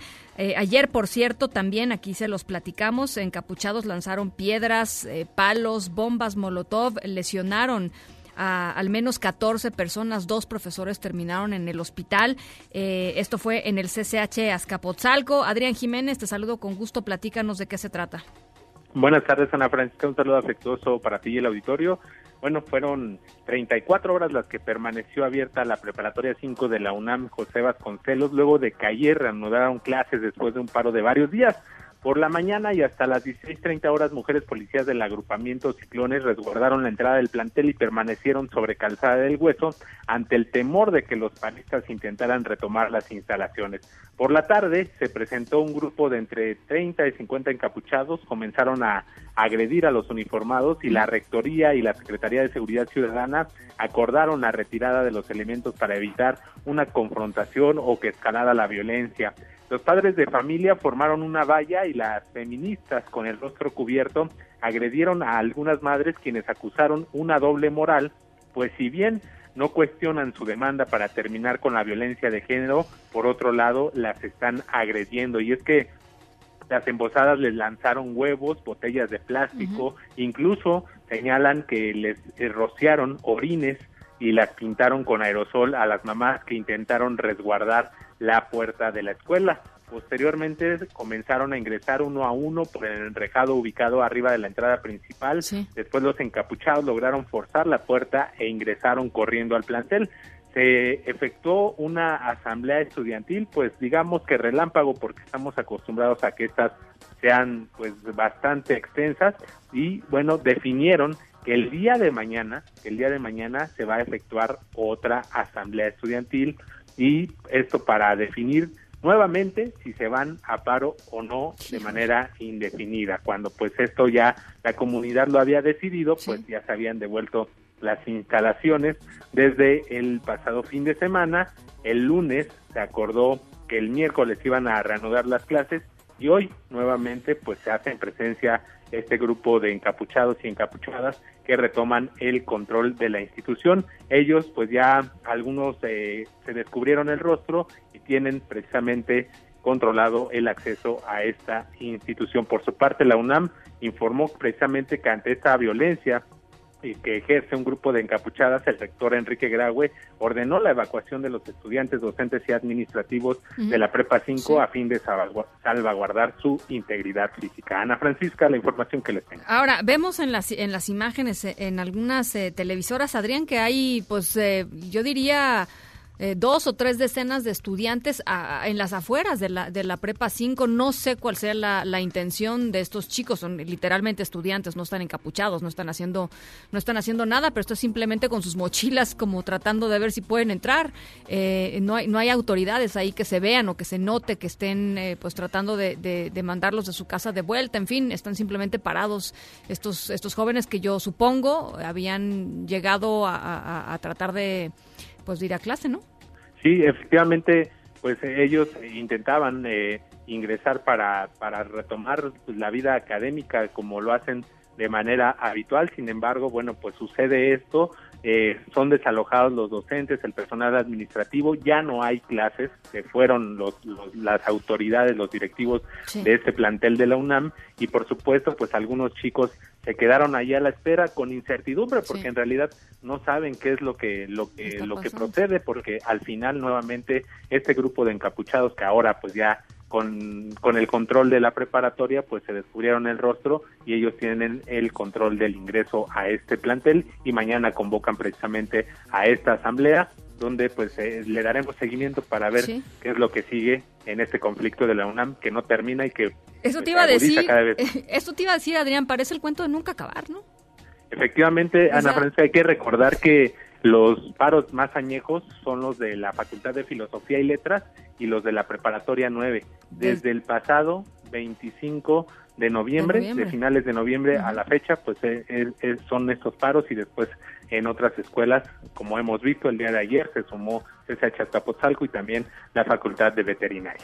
Lo que, lo que a mí me, pues, me impresiona un poco, Adrián, es que la respuesta de las autoridades universitarias ha sido reiteradamente la misma frente a algo que pues claramente no está funcionando. ¿no? Porque diario, pues platicamos aquí en los demás espacios de MBS Noticias, diario hay una nueva toma de instalaciones, de, de algunas instalaciones recuperadas, otras nuevas, eh, pero no parece haber avance, ¿no? En términos de, pues de tratar de solucionar este asunto de fondo. Efectivamente, y es que y es que los, los las autoridades universitarias, incluido el rector, pues han dado cuenta a través de puros comunicados prácticamente han dado respuesta a estas tomas de instalaciones donde condenan simplemente la violencia, pero no hay una respuesta contundente que le dé certidumbre y certeza a los alumnos que sí desean pues que se retome la actividad académica Pues sí. para que puedan regresar a las aulas. Bueno, pues eh, platicamos mañana, ¿te parece? Estamos en contacto y seguimos en- al pendiente. Muchísimas gracias, Adrián Jiménez. Nos vamos a la pausa, son las 6 de la tarde con 25. Seguimos aquí en directo. En directo con Ana Francisca Vega por MBS Noticias. En un momento regresamos. Continúas escuchando en directo con Ana Francisca Vega por MBS Noticias. Allá no es seguro pues bañarse en el agua o por ahora porque da a veces comezón, da daña pues la piel. Porque todo este producto se va a comercializar hasta México y cuántas personas no lo están consumiendo. eh? Y si el pescado llega a ir contaminado, ¿cuántas personas van a salir afectadas? Hay mucha enfermedad pues de los ojos y todo, pues por lo mismo está del cabello o algo así, ¿ah? porque pues está mala. Tengo como un mes con un dolorón de cabeza, todo hasta caída, todo. Pero es un dolor mira, de la garganta. ¿Qué va a saber uno que, que, que es contaminación, ¿no? que son químicos? Entonces las agarrábamos y nos las embarrábamos o, o no te lavas las manos y así comes, ¿te imaginas? Ya ahorita estos pasados los años te das cuenta de que no eres el único, que varias personas, lejos de que sea en el Salto, Juanacatlán, alrededores, por todo donde pasa el cauce del río, pues no es, no creo que sea coincidencia que habamos tantos. Hemos estado aquí platicando eh, pues las últimas semanas sobre lo que sucede en el río Santiago, la recomendación de la Comisión Interamericana de los Derechos Humanos en torno a la responsabilidad del Estado mexicano para, eh, eh, para que las personas que han estado afectadas por la contaminación en este río eh, se les repare el daño y se les repare el daño de manera integral. Esto quiere decir que se les repare el eh, en términos de la salud que han perdido, pero también de su derecho a hoy y en el futuro tener una vida eh, pues eh, sana, una vida eh, libre de, de esta de esta contaminación, contaminación causada por eh, eh, pues un exceso de em, pues, de eh, químicos que las empresas de la zona han ido vertiendo en el río durante durante muchos años. Hemos platicado pues básicamente con, con todos los actores involucrados con ah, gente de la sociedad civil, con eh, los propios afectados, ¿no? la población afectada, el presidente de la Comisión Estatal de, de Derechos Humanos de, de Jalisco, eh, académicos que han estado siguiendo el tema, académicas que han estado siguiendo el tema. Y me da mucho gusto platicar ahora con el doctor Benjamín Ortiz Espejel, encargado de la contaminación a cuerpos de agua y cuencas del país de la Semarnat, de la Secretaría eh, eh, que encargada de los de los recursos naturales en el país de- de- desde la Federación. Eh, doctor, ¿cómo está? Muy buenas tardes. ¿Cómo está? Muy buenas tardes, saludos. Pues igualmente, doctor, eh, he tratado de dar un resumen breve de lo que hemos platicado aquí en el en el programa y, y me surgen varias dudas. La primera de ellas tiene que ver con el eh, con la eh, denuncia que han hecho eh, académicos y organizaciones de la sociedad civil de que hay muchas más industrias eh, eh, contaminantes en este río Santiago de las que debería de haber y que no hay los verificadores necesarios para poder efectivamente constatar que los parámetros comprometidos son los parámetros cumplidos. Sí, sí, sí. Eh, eh, eh, así es la situación, es correcta. Eh, es una situación donde hace falta un, una, digamos, una detección con muy pormenorizada de todas las descargas que están siendo eh, dirigidas a los cuerpos de, de agua, a los ríos, y para esto estamos en coordinación con eh, los diferentes eh, sectores o agencias del gobierno federal y por supuesto con el gobierno de Jalisco. Hemos iniciado ya un proceso de coordinación para esa detección, pero es, es correcto, hay, hay- es necesario tener un inventario lo más completo posible al 100% de, de estas descargas que pues desgraciadamente falta una regularización de cada una de ellas. ¿Cuántos permisos hay para, es decir, Semarnat tiene claro cuántos permisos se han otorgado eh, eh, eh, eh, a lo largo del tiempo? Esto lleva más Bueno, de una década. el- los permisos de descargas de agua, los volúmenes... Con agua, ¿no? la- es con agua, Sí, es con agua. Tendríamos que verlo con los compañeros de Conagua, ya para el dato preciso de- del río Santiago en ese momento no tengo la información. Pero tienen ustedes la información de que, pues evidentemente algo está, algo, algo mal está sucediendo para que existan estas, este, pues estas consecuencias físicas en las, en las personas, ¿no? Sí, por supuesto. Digamos que una, una, una mención especial es que en esta nueva gestión de la Secretaría de Medio Ambiente hay una posición de un reconocimiento de una situación de agravio y de desatención severa, crítica, muy grave, que no se había podido tomar con toda la seriedad que requiere el asunto. Entonces, estamos en eso, estamos tratando de eh, establecer la coordinación y las sinergias tanto con el sector social como con el sector de los gobiernos de los estados y, y en este sentido, yo creo que eso es algo que hay que comentar. Platicábamos eh, hace, hace unos días con uno de los em, miembros de la agrupación Un Salto de Vida, que son miembros este, habitantes del Salto de Jalisco que se han organizado eh, para pues para demandar que sean atendidos los casos de salud graves que, que, que, han aparecido en, más de una década. Eh, y lo que ellos nos decían es que eh, todos estos procesos de intento de saneamiento del río Santiago a raíz de la, de la recomendación de la Comisión Interamericana de los Derechos Humanos, este recorrido que hizo, por ejemplo, el gobernador con, con funcionarios hace, hace un par de semanas, etcétera, eh, y eh, el plan que se anunció rumbo a los siguientes meses no contempla la participación de la sociedad civil. Lo mismo nos dijo eh, el presidente de la Asociación de Industriales del Salto, Raúl Buitrón, que nos dijo, pues no veo necesario, porque pues no son técnicamente expertos en estos temas. Este, ¿Cuál es la posición de Semarnat? Caramba, es muy buena la, la, pregunta y la posición de Semarnat es que la participación ciudadana es fundamental, es clave en este tema, en este tipo, eh, tipo de, situaciones para nosotros, para la indicación del secretario Toledo, la indicación número uno es que hay que dar atención y escucha inmediata a la población local, a las organizaciones sociales tienen que ser atendidas de primera instancia. Y en segundo lugar la toma de decisiones tiene que estar guiada por criterios rigurosos científicos con evidencias científicas con eh, normas de aplicación en el marco de la ley. Entonces para nosotros en el marco del programa que estoy yo dirigiendo de la dirección que estoy dirigiendo la instrucción es una atención directa a los ciudadanos y que no son ciudadanos que no sepan de lo que está sucediendo. Hay muchos casos de organizaciones ciudadanas, me permito decir que sería el caso de un Santo por la Vida, que han sido asesorados, que han, han sido acompañados por académicos. De años, ¿no? Digo, ahora de años y académicos que merecen todo mi respeto. Yo, yo conozco gente del ITESO de manera específica, que son eh, científicos comprometidos y que tienen una, un acompañamiento con esta con estos grupos sociales de tal manera que Creo que sí falta establecer todavía muchos canales de diálogo con el resto de los sectores, pues para poder eh, caminar juntos en este grave problema que no es solamente de un sector, sino que tiene que involucrar a todos.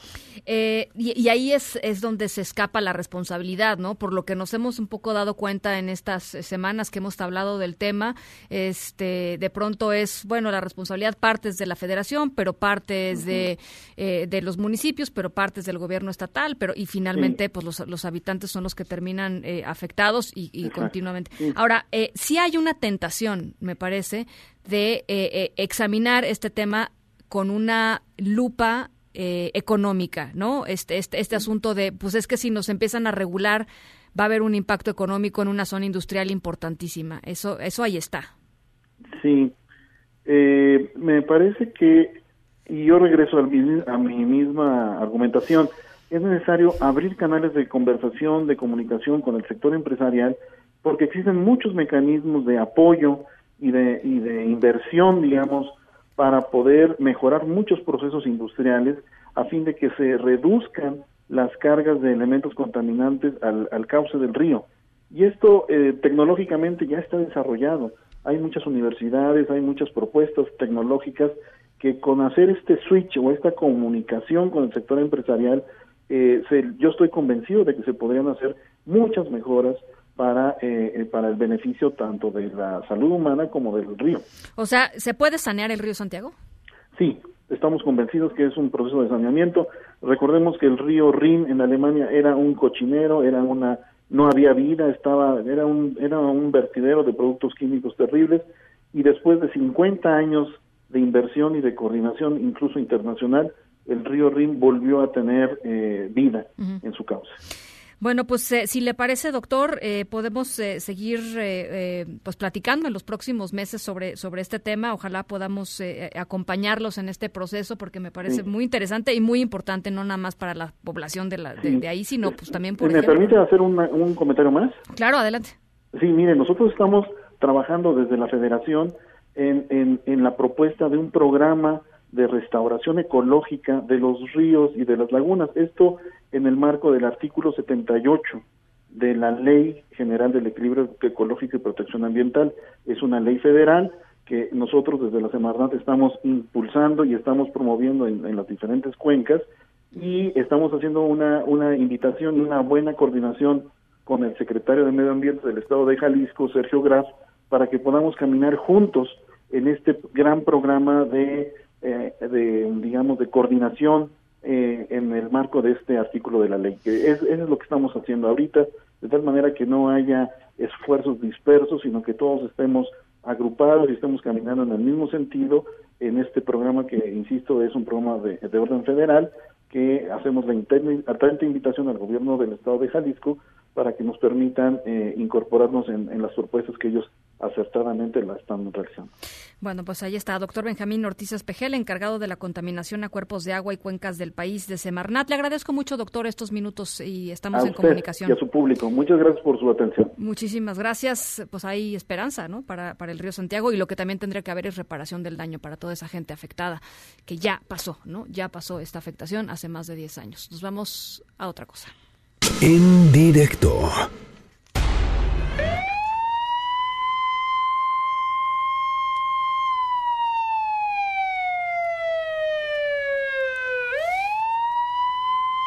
Bueno, ahí les va. Los policías de la ciudad de, de, Mumbai, en India, eh, estaban cansados del el abuso de los automovilistas a través de sus claxons. O sea, estaban, pues, ¿no? tratando de agilizar el tráfico y, pues, obviamente, este, ya sabemos cómo se ponen los automovilistas, se ponen rudos y, no, no, sabemos si de buena o de mala fe, pero los policías de Mumbai decidieron hacer algo en los semáforos, un, poco una forma de castigo a todos estos que no se despegan del claxon. Em, y sorprendieron literalmente a los conductores. Eh, al ratito les platico de qué manera y dejen de tocar el claxon, ¿no? Ya como cosa suya. Las 6 con 38 pausa. En directo con Ana Francisca Vega por MBS Noticias. En un momento regresamos. Continúas escuchando en directo con Ana Francisca Vega por MBS Noticias. Plaza Pública con Mariana Linares Cruz.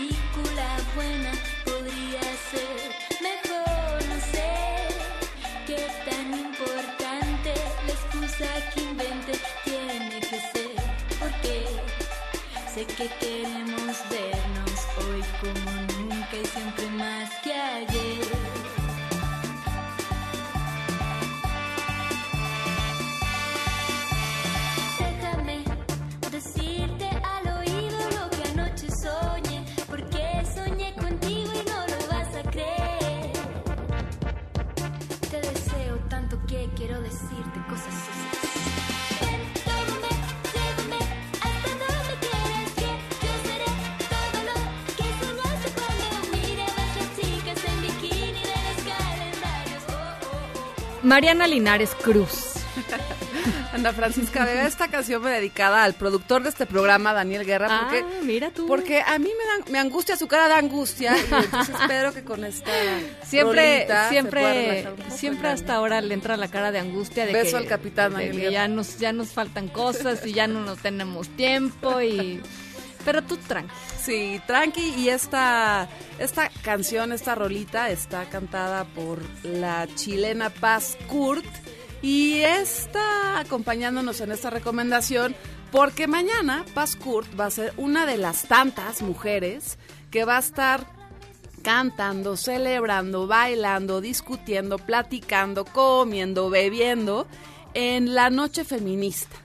Este es un evento que ya se ha hecho en otras ocasiones y el objetivo es que eh, en la convivencia, en la comunidad, en la colectividad, podamos dialogar todo esto que nos está pasando en las últimas semanas, en los últimos días, relacionado por supuesto a la violencia, a las violencias de género que ocurren en México, pero también cómo estamos abordando eh, este, estas violencias, desde dónde, desde la discusión, desde el diálogo, desde la resistencia, desde la manifestación y mucho, mucho, mucho desde la cultura, desde el arte, desde la música, la literatura, la poesía. No solo es discutir todo el tiempo, no es pelearnos todo el tiempo.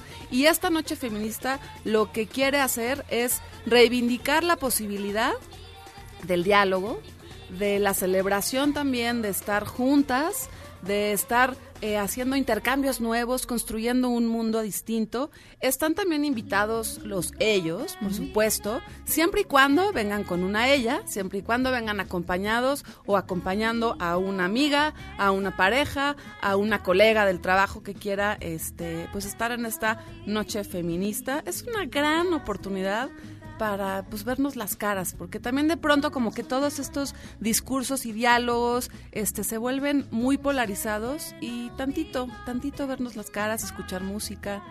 Totalmente. ¿Sabes qué me, me, me, ilusiona mucho de estos, de estos movimientos tan fuertes y tan tan simbrantes, digamos, eh, que, que, en los que nos encontramos en este momento, en que nos obligan a preguntarnos cosas, ¿no? Eh, eh, eh, a veces nos llevan a conclusiones, cada quien tiene sus propias conclusiones, ¿no? Este, cada quien saca sus propias conclusiones en torno al feminismo, en torno al machismo, en torno a cómo te presentas en la vida como mujer o cómo te presentas en la vida como hombre. O importa o no importa. exacto, ¿no? Pero hacernos preguntas que pues, probablemente estaban ahí en un cajón guardadas, ¿no? Y que de pronto, pues parte o buenos sectores de la sociedad empiecen a hacérselas, creo que ventila muchos muchos estereotipos, muchas cosas y empiezas como en, una cosa como catártica, ¿no? Este que espero nos lleve a una a un estadio mejor a hombres y mujeres en, en, México. A una revolución, a un cambio, Ana. Y, y coincido contigo con las preguntas y este tipo de eventos como la Noche Feminista que se llevará a cabo mañana desde las 7 de la noche hasta que el cuerpo aguante. Eso. Esto es en el bajo circuito multiforo urbano que está justo abajo del circuito interior, en ese en esa parte del circuito que está La Condesa, está San Miguel Chapultepec, ahí está, es un nuevo eh, lugar que está funcionando muy bien para eventos culturales y justo lo que dices Ana de que una se hace muchas preguntas en estos días, pero luego no tienes con quién compartir respuestas, o las compartes en Twitter y es un desastre. ¿No? Porque todo se reduce a 140 caracteres que no no siempre reflejan. Entonces, este, este espacio es, es, como para compartir muchas preguntas y para compartir muchas respuestas. Y, y, mientras tanto, habrá muchas mujeres artistas en el área de las artes visuales, habrá exposiciones en donde podremos eh, hablar con las artistas, también comprar su obra. También habrá una parte donde poetas nos van a, a pues a compartir su literatura. Son poetas que han eh, recalcado su obra en asuntos de violencias de género, en eh, feminicidios, es Yolanda Segura, Sara Uribe, Gabriela Jauregui también estará por ahí, y la música, pues que siempre nos ayuda a vincularnos, aunque sea con la pura mirada o moviendo la cabeza. Así que Noche Feminista, el día de mañana a partir de las 7 de la noche, eso en el bajo circuito multiforo urbano. Terminan de escuchar en directo y se van a la Noche Feminista. Exacto, además es larga, pueden ir un ratito, regresar, puede, va a haber comida, va a haber para beber, eh, cuesta 200 pesos y es una cuota de recuperación para que estos eventos se puedan seguir haciendo. Vamos a poner toda la información en las redes, tanto de en directo, si nos dan este chance, y también en M. Linares Cruz, ahí para que puedan encontrar las coordenadas y con calmita encontrar más detalles. Estamos escuchando ahora a Leiden, ella es una eh, artista cubana, padrísima que también va a estar ahí tocando mientras platicamos y bailamos. Se las dejamos un y la rola se llama Cuando soñaba. Gracias, Ana. Gracias, Mariana. Las 6 con 47, pausa. No encuentro nada, nada, nada que antes bien me acompañaba donde el delirio. En un momento continuamos en directo con Ana Francisca Vega. Continúas escuchando en directo con Ana Francisca Vega por MBS Noticias.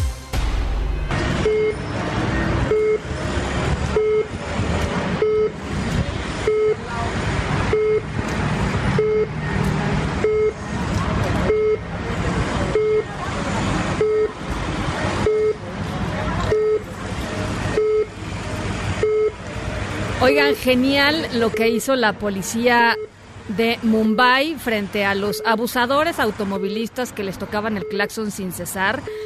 Eh, fíjense, ¿eh? Abusar, que nos oigan por ahí este, los de movilidad de la Ciudad de México, a ver si, a ver si les late este asunto.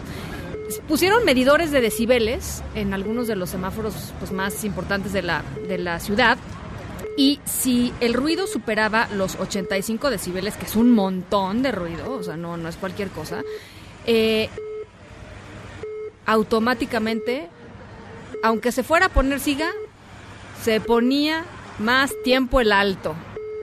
Qué bonito, ¿no? Para, para ejercitar la paciencia de los automovilistas y darse cuenta que mientras más toquen, menos tiempo este, para poder avanzar. O sea, sí, sí, paciencia.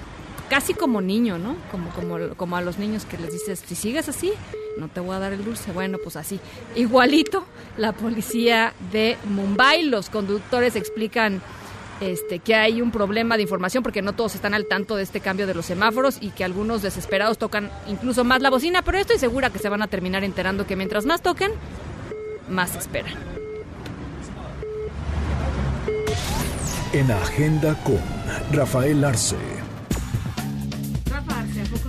Rafa Arce, ¿a poco no está bonita? ¿A poco no está bonita la iniciativa de la policía de Mumbai? Está bonita, está creativa y, y- y está Pues más que- que... dedicada a nuestro productor que nos grita todo el día y entonces cada grito pues sería así como, ah sí, un día, un No, día no. no. vengo. O más me tardo. O más me tardo. Más me tardo. Menos mando a corte. más, más mejor, más me tardo, ¿no?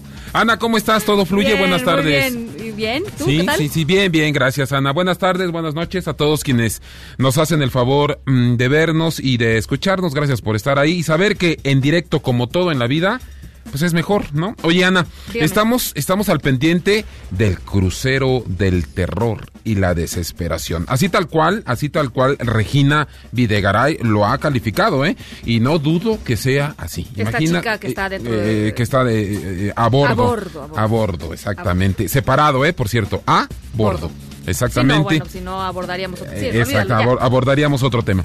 Que por cierto también está mal dicho. Bueno, entonces, Ana, eh, estamos al pendiente de este asunto. Nuestra jefa de redacción habló a la empresa MS Cruceros por la situación de precisamente de este crucero, de este buque Meraviglia. Y nos han dicho que la prueba que se le hizo a un pasajero tardará entre 12 y 18 horas, Ara- Ana, y que la intención de esta empresa es, si, si sale negativa esta, esta prueba, pues la intención es que todos los paseantes, los pasajeros, los turistas desembarquen en Cozumel. Entonces estamos al pendiente, ¿no? Pero que De- desembarquen para volverse a subir para- claro, y seguir y- y su seguir, y seguir- y seguir su vacación. Exactamente, estamos al pendiente de lo que pase entonces en el crucero del terror y la desesperación. Por cierto, 329 casos del COVID-19 ya registrados en China. Ana, estamos al pendiente de lo que pues, ya está pasando en China, en España, en Italia, en Turquía, en, varias partes. Y por supuesto, de lo que pasa en nuestro país. Lisette Lisset, eh, eh, eh, N y Ángel N, ¿quiénes son estas personas, Ana? Pues fueron eh, eh, los supuestos asesinos de los estudiantes colombianos y del estudiante mexicano y del conductor de Uber allá en Puebla. Pues, ¿qué te, qué quieres que te cuente? ¿Una película? Ah, pues ahí te va. No solamente aquí en la Ciudad de México, fueron puestos en libertad, Ana. Fueron puestos en libertad por un error que, a ver, ¿por qué crees que los pusieron en libertad? Ah, ya, ya, México, Híjole, después de los últimos 2020. casos, ah, es que hubo errores en su detención, Ana, en el proceso de su de- detención. Bueno, al salir de la Casa de Justicia de San Andrés Cholula, fueron reaprendidos, Ana, por el, el, eh, delito de homicidio y robo de autos. Eso es lo que pasa allá en eh, Puebla. Concluye el registro de nuevos partidos ante el Instituto Nacional Electoral mañana, mañana viernes, Ana, ya se acabó. Quien quiera hacer un nuevo partido eh, tiene estas pocas horas para Terminar de entregar de firmas digo, y documentos y demás. Y bueno, la pregunta desde aquí, desde esta cabina de MBS, Ana, es ¿quién?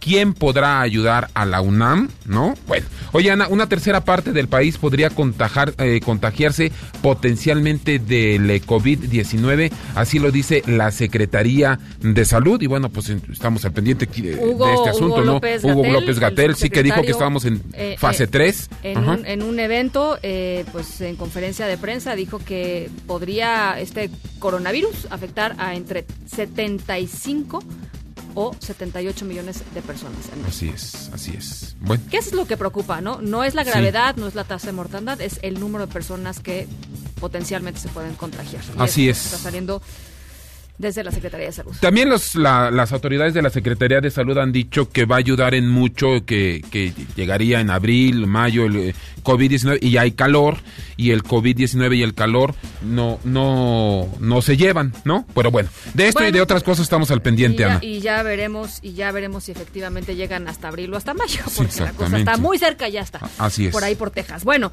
Sí. eh, eh, eh, comunicado, Rafa, rápidamente de último momento, autoridades de salud mexicanas administraron las pruebas de parte de la compañía de este crucero. Dice, las autoridades de salud mexicanas subieron hoy al Meraviglia como medida precautoria, administraron pruebas adicionales al miembro de la tripulación, ahora sin síntomas, y a una joven pasajera.